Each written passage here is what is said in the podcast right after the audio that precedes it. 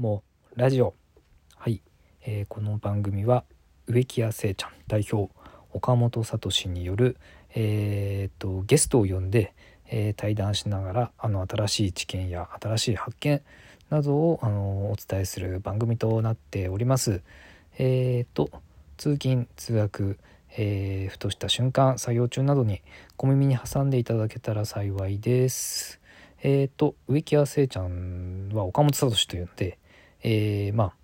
もちゃんとも言われることもあるので岡本ちゃんみたいな感じでなのであのもラジオっていう番組にしました。はいまあ、ゲストと、まあ、いろんなそのもっちゃんとの出会いとか、まあ、その方が何をやってるのかとかも含めていろいろ紹介できたらと思っております。はい。まずじゃあ最初に自己紹介を。えー、野鳥大好きダンディズム職人、えー、植木屋もっちゃんということなんですけれども、えーと、僕は、えーと、植木屋を、えー、やっております。えっ、ー、と、9年前から、えっ、ー、と、植木屋の修行をし始めて、えっ、ー、と、4年前に独立をして、今は、えっ、ー、と、個人店を専門として一人で、えっ、ー、と、仕事をしております。まず、野鳥大好き、ダンディズム。なんでこんな名前を付けたのかというと、あ、これは普通に、個人で今仕事をしているところでもこんな肩書きでやっております。えっ、と、まあ、これは、名付けた通りなんですけれども、えー、僕は野鳥がまあ好きです。まあ、野鳥というか鳥全般が好きですね。えー、っと、小中学生の頃に、あの、インコ、赤星インコ飼ってました、うちでは。で、その時、えー、っと、小、そうだな、あの時あれですね、えー、っと、赤ちゃん、まあ、インコの赤ちゃんを飼ってきたんですけど、えっ、と、ポケモンが流行ってたんですね、その頃は。あ、今でも流行ってるか、ポケモンはね。えっ、と、初期の頃のポケモンですね。本当に一番最初の頃のポケモン、あの赤とか、えー、緑、レッド、グリーンが出た時のことなんですけれども、えっ、と、アニメが始まったんですね。えっ、と、その中で、ポケモン言えるかなっていう、なんか、えっ、と、歌があったんですけども、えっ、ー、と、150匹、1匹ポケモンって最初いたんですけど、その151匹の曲を、えー、ポケモンの名前を言って歌うものがあったんですね。えー、なんだ、ピカチュウ、海流、ヤドラン、ピジョン、コダック、コラッタみたいな感じで、歌を、歌を歌いながら覚えるっていうなんかえー、面白い曲があったんですけど、まあ、まあ小学生の頃だったんで、僕もポケモンはハマっていて、えっ、ー、と、インコに、まあせっかくだからおはようとか、まあこんにちはとか覚えさせて、まあ、可愛いことに、あの、ちゃんと覚えてくれたんですけども、もっと、まあ違うことも覚えさせたいなと思って、えっ、ー、と、このポケモン言えるかなの曲を、まあ、言ってたんですけど、ピカチュウ、海流、ヤドラン、ピジョンまでは覚えてくれました。それ以上のことまではや覚えてなられなかったかなっていう感じなんですけど、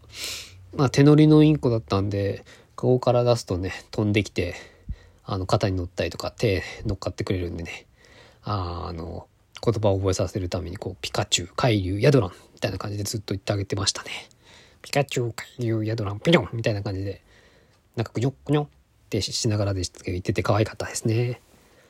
で、まあ、その頃はまだ、まあ、このインコが好きだっただけだったんですけど、えー、っと、大学の頃に農大に入ったんですけど、サークル、まあせっかくだからなんかやりたいなーって思って、あの、なんだ、勧誘、あ、勧誘はされてないのか。えっ、ー、と、見学、いろんなサークルの会室にちょっと入って見学したんですね。で、野鳥の会っていうサークルを見つけて、えっ、と、ちょっと入ってみたんですけど、最初説明聞いた時はあの女の先輩が一人だけいてなんか緩くやって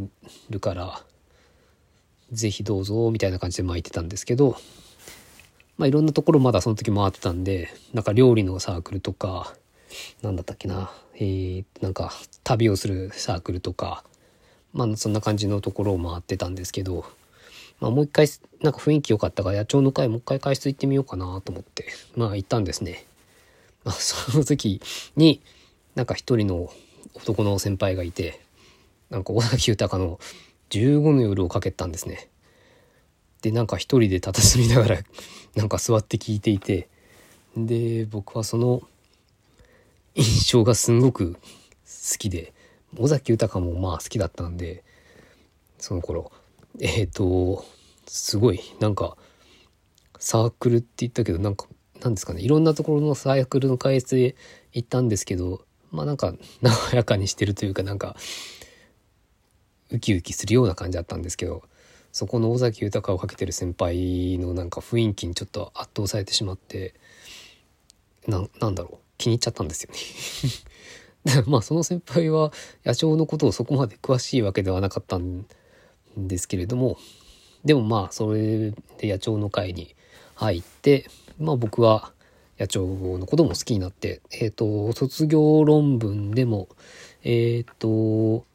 なんだっけな、えー、と地理用変化における野鳥の変動みたいな論文を書いてああのなんだ庭園があったところが多目的遊水地っていう、えー、と雨が降った時とかにそこに流れるように、え、っと作ってあるところで普段は公園として使われている場所があるんですけどそこの野鳥の移り変わりはどんな風になっちゃったのかっていうのをあの調査するような論文を書いたんですね。まあそんな感じで野鳥は大好きなんです。で、ダンディズムの由来ですけれども、えっ、ー、と、まあ、まあ僕はそんなに、なんだろう、見た感じはダンディズムでは全くないですね。髭はたまに伸ばしたりとかしますけれども、どちらかといえば、まろやか職人って言った方が合ってるんじゃないかなっていう感じですね。まあでも、ダンディズムの男っていうのはまあ憧れますよね。まあだから、ぱ職人としてはダンディズムを目指そうかなということのところであのそんな思いもあってつけましたまあでも基本的には結構親しみやすい植木屋みたいな感じでまあ売ってるところはありますはいですねあとは何だろうな。あそう一応ざーっと質問こんなのが来るだろうなってもし質問っていうのがあったらと思った中で、えーと、植木屋に何でなったのっていうのは質問されること結構あるので、えーと、それを答えると、まあ、まあ僕は農大に入ったのもそういう緑とか生き物とか、まあ、自然に関われる仕事をしたいなと思ったんで、まあ、そこの農大には入ったんですけれどもで最初まあ就職活動は、まあ、ちょっと最初したんですけど途中からはまあ実はちょっとやんなくて、3月まで全然決まってなくて、まあ、てかあんまりやってなかったんで、先生とかも、うんと、なんだ、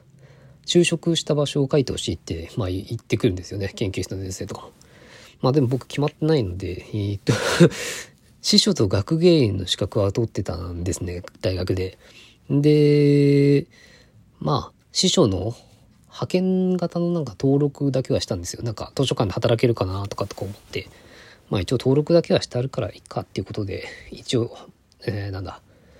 なんだっけ、図書館、師匠みたいな感じで、まあ仕事欄には書いちゃったんですけど、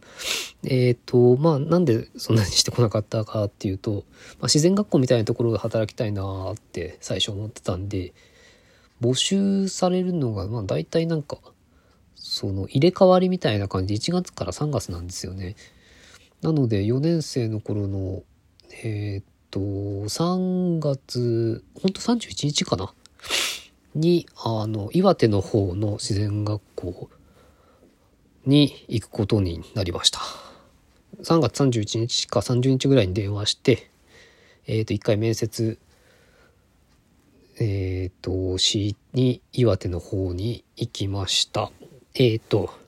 まあそれでそこで1年間研修しました。まあ実は僕岩手生まれなので、岩手でそれを見つけた時は結構嬉しかったんで、あ、やったーと思って、あのね、行って、え、ー、と1年間研修をしたんですけれども、まあこれはいずれまた詳しく話そうかと思うんですけども、1年間まあ研修してすごくいい経験たくさんしました。んで、次に、今度は地元の方の川